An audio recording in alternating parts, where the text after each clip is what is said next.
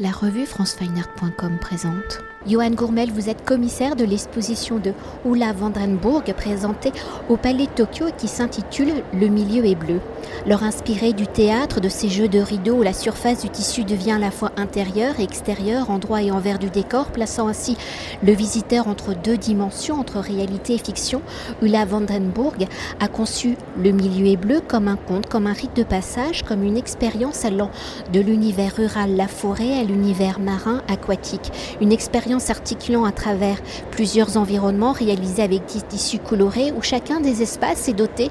d'une fonction, d'une temporalité. On peut citer action, figure, rituel, nuit, habitat.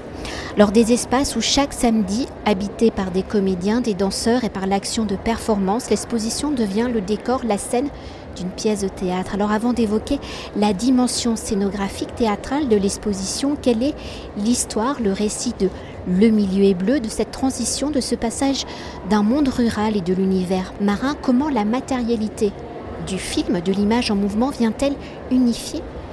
les univers? Le point de départ de cette exposition, c'était pour euh, Oula l'idée d'imaginer une exposition comme une œuvre globale, comme une œuvre euh, totale, pas forcément au sens euh, wagnérien, individuel, d'un génie créateur, mais plutôt comme le résultat d'une intelligence collective, où là elle travaille comme une directrice de, théâtre, comme une réalisatrice, avec des équipes qui vont collaborer avec elle euh, dans une grande horizontalité. Donc ça c'est déjà pour la méthode, de, travail. Euh, cette exposition elle est conçue presque comme un opéra en trois actes, avec une première installation dans le hall du Palais de Tokyo qui est conçue comme un prologue et qui dévoile un certain nombre de thèmes, de matières, de motifs qu'on va retrouver tout au long, euh, tout au long du parcours. C'est une exposition qui euh, réunit des installations et des médiums très différents et c'est une particularité du, travail de cet artiste de travailler aussi bien la peinture, l'aquarelle, des grands environnements en utilisant du tissu, le film, la performance, euh, qu'elle combine euh, de manière à créer des jeux de dialogue, des jeux de récurrence formels ou gestuels même, puisque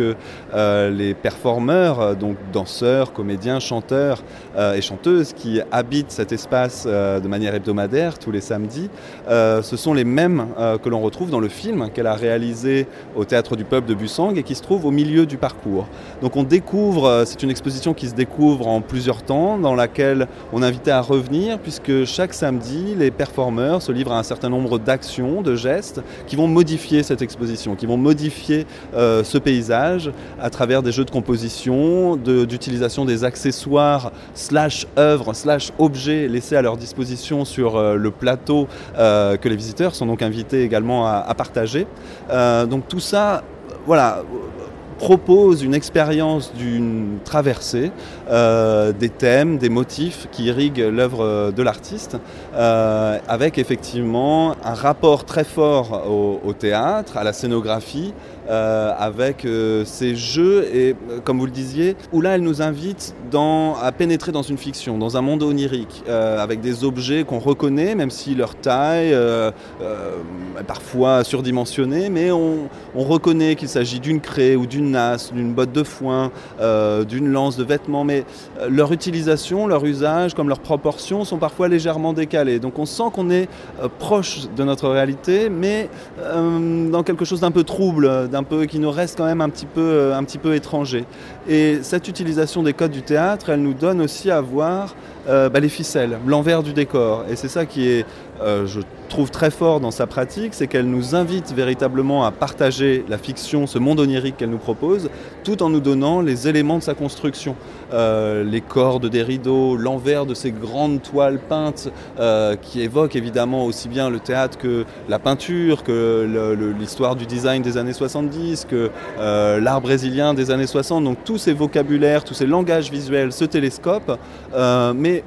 finalement le poids des références disparaît au profit d'une expérience, je crois, sensible et physique euh, des œuvres qu'elle nous propose. Alors pour poursuivre et pour s'attarder sur certains points et pour évoquer la dimension évolutive, hein, participative et donc collaborative de l'exposition Le milieu est bleu, donc aspect récurrent de l'œuvre de Oula euh, van Brandenburg, comment l'artiste y détourne-t-elle justement ses codes, les outils du théâtre, quelle est la place, la symbolique de ce fameux rideau et pour créer cette exposition, le récit de ce passage de la forêt à l'aquatique, comment l'artiste a-t-elle scénographié, scénarisé l'espace? Alors ce qu'on peut rappeler, c'est qu'Oula, elle a, elle a une formation en scénographie. Donc elle maîtrise complètement tous ces codes et toute cette écriture théâtrale. Mais ce qui l'a intéressée, euh, elle s'est assez vite éloignée finalement euh, de la scène, on va dire, euh, de ce rapport, euh, même si un certain nombre de metteurs en scène jouent et détournent ce rapport entre la,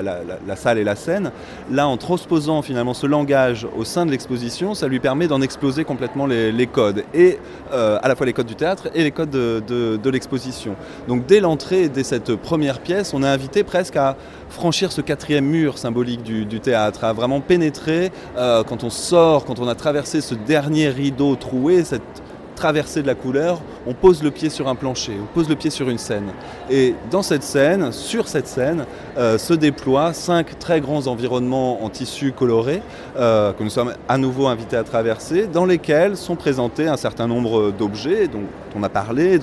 un ensemble de craies euh, très grandes. Euh, il y a également des instruments de musique qui euh, sont activés, qui donnent un souffle comme ça à l'exposition, qui nous appellent de loin en loin, qui dialoguent dans une composition qu'elle a réalisée qui dure une vingtaine de minutes, qui nous invite parfois à revenir sur nos, sur nos pas, donc vraiment à arpenter cet espace. Et cet espace, on le partage donc avec des performeurs, mais on devient presque nous-mêmes des performeurs de cette exposition, même si nous ne sommes pas invités à manipuler les objets.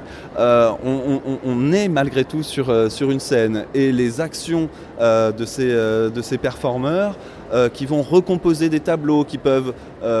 être donc des moments dansés, des moments collectifs, des moments individuels, nous entraînent finalement à aller visiter certains coins de l'exposition dans lesquels on ne serait pas forcément allé dans notre déambulation, à en saisir finalement la multiplicité des perspectives euh, offertes par ces ouvertures dans ces, dans ces tissus colorés. Il y a des jeux de temporalité qui se créent comme ça et cette évolution de l'exposition, elle tient au fait que euh, donc après chaque samedi, après chaque session de performance, on laisse l'exposition en état telle qu'elle a été laissée par les actions de ces performeurs qui dessinent ce paysage. Et puis l'exposition dure comme ça une semaine. Et puis la semaine suivante on repart de cet état et à nouveau elle est recomposée. Et ça, cette idée finalement qu'une œuvre d'art n'est pas figée, euh, qu'elle puisse être soumise à des transformations, euh, c'est quelque chose qui est vraiment prégnant dans le travail d'Oula, puisque la quasi-totalité des pièces, qui sont des nouvelles pièces conçues pour l'exposition, proviennent en fait de matériaux euh, et de tissus en particulier que l'artiste a utilisé dans le cadre de pièces précédentes. Donc,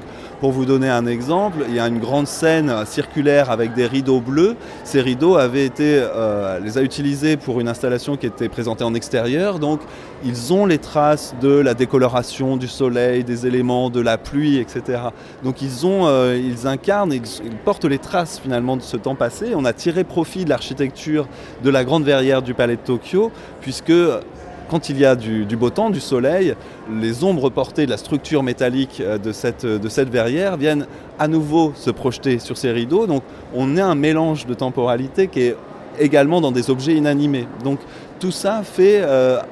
finalement de cette exposition presque une ode à la transformation, à la métamorphose, qu'il s'agisse des éléments, euh, des éléments naturels. Donc il y a effectivement un rapport très fort euh, d'Oula d'une part à une forme d'artisanat, au, travail manuel, qu'il s'agisse du travail dans les champs, du travail maritime. Donc on trouve un certain nombre d'éléments qui évoquent euh, cette exploitation de, la nature pour des activités humaines. À travers une très grande meule de foin par exemple. Mais une meule de foin telle qu'on pouvait la voir peut-être dans les champs il y a une cinquantaine d'années, euh, quand euh, le travail n'était pas encore mécanisé. Et finalement en voyant cette très grande meule, on s'aperçoit aussi que ce qui s'imprime sur la rétine, c'est d'une part peut-être l'idée de ces paysages passés, mais c'est aussi